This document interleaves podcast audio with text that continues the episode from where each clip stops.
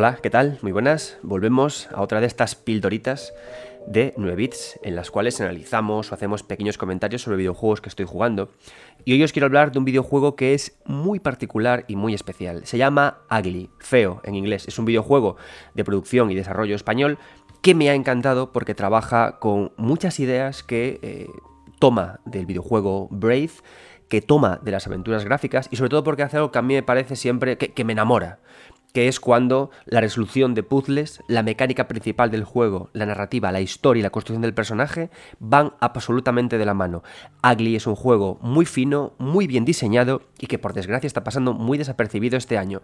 Precisamente para que muchos de vosotros más los conozcáis, le dedicamos este pequeño análisis.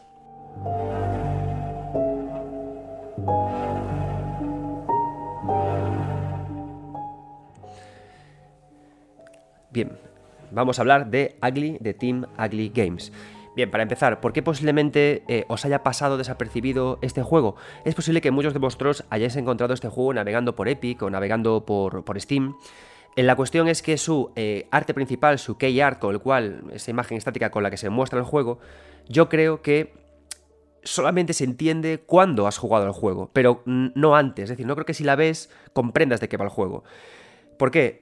la cara del protagonista es una cara fea, ¿no? Como, como está claro, lo dice el propio nombre del juego.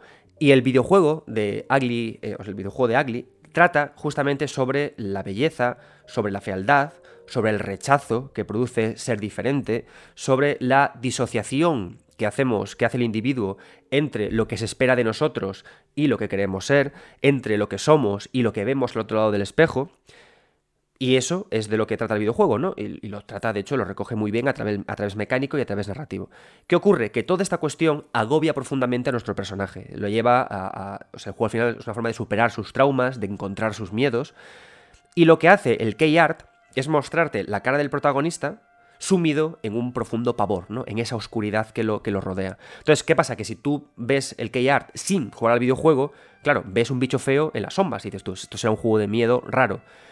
Pero no, no es así. O sea, el, arte del juego, el arte del videojuego es precioso. No es tan siniestro. Juega mucho con las sombras, sí, juega mucho con los colores, sí, pero no tiene ese, nivel de siniestralidad. Digamos que la oscuridad del key art sirve para entender el interior del personaje, pero solo comprendemos esta imagen después de haber jugado el videojuego, que es lo que a mí me pasó. De hecho, en Twitter me lo comentaron, en plan, ostras, dices que el juego está muy bien, pero es que vi las imágenes y es que me pareció que era otra cosa. yo, vale, por eso os lo explico, ¿de acuerdo? Es decir, no es un survival horror. ¿Qué es Ugly? Ugly es un videojuego en el que podemos comparar literalmente, o sea, podemos comparar directamente, perdón, con Brave. ¿Por qué? Es un personaje pequeñito que tiene que avanzar por un mundo que se va abriendo a través de la resolución de eh, puzzles, que por supuesto aumentan en dificultad, aumentan en escala. ¿no?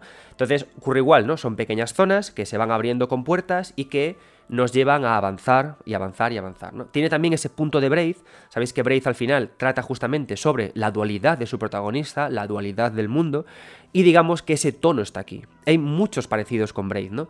Tanto en, cómo está construido el protagonista, por supuesto, con dos eh, historias absolutamente diferentes, ¿no? Y dos mensajes totalmente diferentes, pero sí está ahí esa dureza dulce de, de Brave en Ugly, ¿no? Pero en lo que más se diferencia eh, es en la propia propuesta mecánica, ¿no? Es decir, al final, ¿cómo solucionamos eh, los puzzles eh, en Brave? En Brave el, factor es el tiempo, ¿no? Cómo nos gustaría retroceder en el tiempo, cómo olvidamos en el tiempo, ¿no? Es como la, gran idea de Brave, ¿no? Y cómo todo se entrelaza con el tiempo para al final olvidarnos de la verdad, ¿no? Y crear una propia verdad, ¿no? Con nuestra mente. Eso digamos que es el tono de Brave. Eso no funciona en Ugly. En Ugly eh, eh, eh, todo funciona a través de, una, de, una, idea que a mí yo nunca la había visto y pues me pareció tan sorprendente. Y es que, como comentaba, el protagonista se siente feo, pero no es como que él diga, oh Dios mío, qué feo soy, ¿no? Sino que él se tiene que enfrentar continuamente a todo el rechazo que le supone verse y que le supone recordar lo que su familia le hizo y recordar el amor y el desamor que le provoca su propia condición, ¿no? Entonces, ¿cómo se expresa esto? Lo bueno que esto se expresa a través del el concepto mecánico nuclear de la aventura. Y es que tenemos en todo momento a nuestra disposición un trozo del espejo en el que nos miramos. ¿De acuerdo? Entonces nosotros nos quedamos quietos de repente mirando donde sea y lanzamos el espejo. En ese momento lanzamos el espejo a un frame de distancia de la mirada del personaje. En ese, en ese punto se traza una línea vertical y si miramos hacia abajo, lo mismo, pero una línea horizontal. Y después está, el personaje, línea vertical, y al otro lado de esa línea está nuestro reflejo. Y entonces, ¿qué ocurre? Que el personaje reflejado reproduce de forma simétrica todos los movimientos que nosotros hagamos con nuestro personaje. Si damos un botón, cambiamos y nos convertimos en el personaje reflejado. Y podemos en ese momento recoger el cristal y eh, en ese otro lugar en el que estamos volver a activarlo. ¿Cómo funciona esto a nivel mecánico? Pues que si por ejemplo vemos un muro, podemos lanzar el espejo en el tabique del muro, nos reflejamos en otra habitación y avanzamos, ¿no? Entonces esto da lugar a muchas situaciones jugables del estilo de cómo cojo, cómo llego a esa escalera alta, ah vale, pues entonces reflejo, eh, me hago mi reflejo en el suelo, avanzo, me dejo caer por este agujero, con lo cual el otro personaje sube y avanza, ¿no? Entonces al final esta idea es genial, o sea, me encanta, porque nos acaba contando de forma mecánica, es decir, sin decir ni una palabra, que este personaje todo el tiempo ha tenido que enfrentarse y avanzar por la vida ayudándose y apoyándose por la única persona que tiene, que es el mismo, que es su reflejo, que es cómo se ve, ¿no? Y esto a la vez es un impedimento y a la vez es una ayuda, porque su propia condición física le impide saltar muy alto, le impide correr, pero se apoya en ello, ¿no? Se apoya todo el tiempo en ello. Es como que poco a poco se va aceptando, ¿no? Se mira al espejo, se ve y él mismo se ayuda, pero a la vez huye de sí mismo, ¿no? Porque si lanzamos el espejo y yo tengo que ir hacia atrás, mi personaje huye en dirección opuesta. Y entonces, claro, se genera a través de, de una construcción mecánica como muy elegante, un botón, clac, un espejo, resolvemos puzzles, usando y a la vez enfrentándonos a, nuestras, a nuestra mayor debilidad y a nuestro mayor poder, que es ser como somos. Ostras, esta idea es súper potente, ¿no? Es decir, y que, funcione de esta forma tan guay. Porque al principio del juego, este uso del espejo puede parecer como muy complejo, ¿no? En plan de, uff, madre mía, lanzo el espejo, me, eh, me muevo con el otro, luego lanzo, y es cierto que yo cuando estaba haciendo puzzles un poco complejos en los que había que superar varias habitaciones, a veces se te va el botón, ¿no? Y, te equivocas y devuelves el espejo al propietario en lugar de cambiar eh, entre imagen reflejada y imagen... Pero le pilles luego al final el, el punto, ¿no? Y es una idea que funciona muy guay, ¿no? ¿Qué ocurre? Hay otra idea con la que funciona muy bien también a nivel narrativo, además del espejo, y es cómo trabaja con lo estático.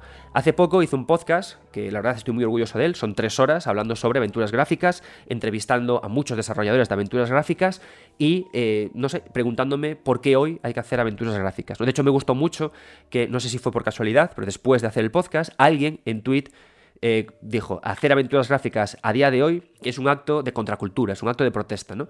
Y creo que es eh, muy acertado, ¿no? Al final esto que se comenta. Pero la idea es que hablando con los desarrolladores, eh, hablábamos de lo estático, ¿no? Al final una aventura gráfica tiene algo muy guay, que es que tú de repente haces, apareces por una esquina de la pantalla, entras en el escenario, como quien, un actor que entra en una función de teatro, ¿no? En su, en su escenario, y el escenario de repente te da una bofetada y te cuenta cosas, ¿no? ¡Buah! Pues eh, trabaja mucho con esta idea. Cuando de repente lanzamos el espejo y nos colamos en otra habitación y de repente con, nuestro reflejo, pero luego hacemos clac y en vez de ser ese reflejo somos nosotros mismos, de repente la habitación se ilumina, nos muestra una imagen, se rompe una bombilla, aparece un muñeco. Y tú, wow, ¿no? O sea, te recibe la habitación cuando tú llegas, ¿no?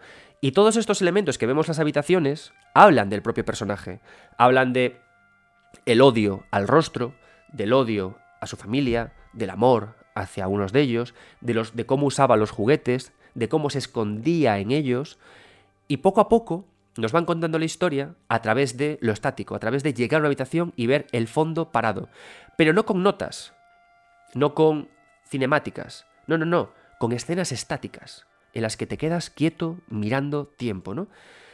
Y el juego poco a poco va construyendo y construyendo y construyendo su discurso de esta manera, combinando también esta idea principal mecánica con la idea de lo estático.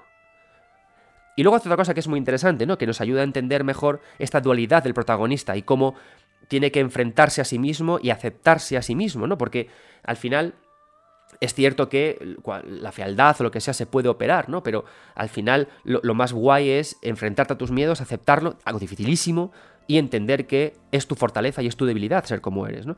Y hay muchas situaciones que me encantan, que es la localización de recuerdos, en las cuales lanzas el espejo, tu reflejo va por un lado, tu mismo tú va por otro, os quedáis parados en un sitio, pulsáis un botón y os asaltan recuerdos traumáticos de vuestro pasado. Y los personajes se quedan ahí viéndolo sufriendo hasta que tú das el botón y avanzas me parece, os lo juro, un juego que está hecho con una finura eh, alucinante. O sea, es. Es, en algunos casos, os diré que eh, narrativamente creo que puede ofrecer ideas que superan a Braid. Por supuesto, tenía que estar Braid antes para poder crear estas estructuras. Pero es un juego muy agradable, que funciona muy bien y que está diseñado, os lo juro, por los dioses. ¿no? O sea, es. Yo me he quedado jugándolo fascinado. Puntos negativos que tiene. Vale, hay una cosa que a mí me ha tocado mucho las narices y que me ha frustrado bastante, ¿vale? Y es que, si nos damos cuenta, al final, eh, los puzzles. O sea, no hay una zona en la que te digan, prepárate para un puzzle. No, no. O sea, el puzzle en sí es avanzar de, habitación en habitación. ¿Cómo llego a esa escalera? ¿Cómo paso por aquí? ¿no? Entonces me hace gracia porque es como que la mecánica principal es muy sencilla, pero que tiene muchos matices, muchas formas de eh, reflejo, me, proyecto, reflejo, me proyecto, me lanzo, ¿no? Entonces ocurre que muchas veces el juego encadena muchas situaciones de puzzle seguidas, ¿no? Habitación, habitación, habitación, habitación. Y muchas veces, ¿qué ocurre? Que como la presentación del puzzle en sí, lo que, lo que parece que tienes que hacer, no es muy difícil, pero en realidad sí que lo es, a mí llegado un momento en el que me agobiaba, ¿no? Como que el juego me llamara, eh, eres tonto. O sea, ¿cómo no sabes coger esa escalera? ¿Cómo no sabes pasar esa habitación? Y yo, es que, ¿cómo lanzo el maldito espejo para moverme de un lado para el otro, no? Entonces, esa parte como que me desesperaba un poco y hace que el juego se disfrute bien en momentos cortos, ¿no? Ese típico juego que te llevas en la cabeza, ese típico juego que juegas una horita, te, te agotas, paras y avanzas, ¿no? Y sigues. En fin, como digo, un juego que Ugly que a los que os guste el diseño de videojuegos, a los que os guste las ideas narrativas potentes, a los que os entusiasmó Braid, yo de verdad os recomiendo que lo juguéis, porque es el típico juego este del que se va a hablar y que van a aparecer en listas de joyas ocultas y todo esto, porque está muy bien creado, muy bien parido.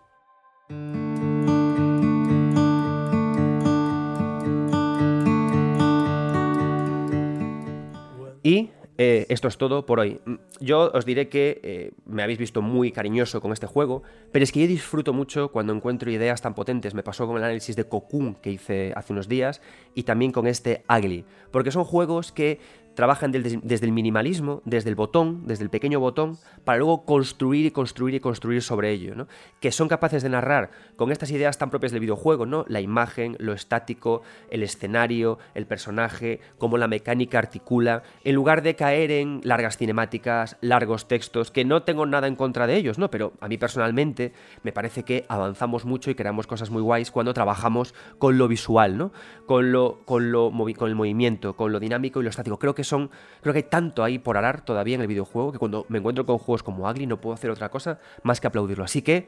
Ugly, apuntaos en vuestra wishlist. Cuando se pase este aluvión de juegos, id por él. Si buscáis una experiencia fresca, id por él. Yo soy Adrián Suárez. Estas son las pildoritas de 9 bits y nunca dejéis de jugar.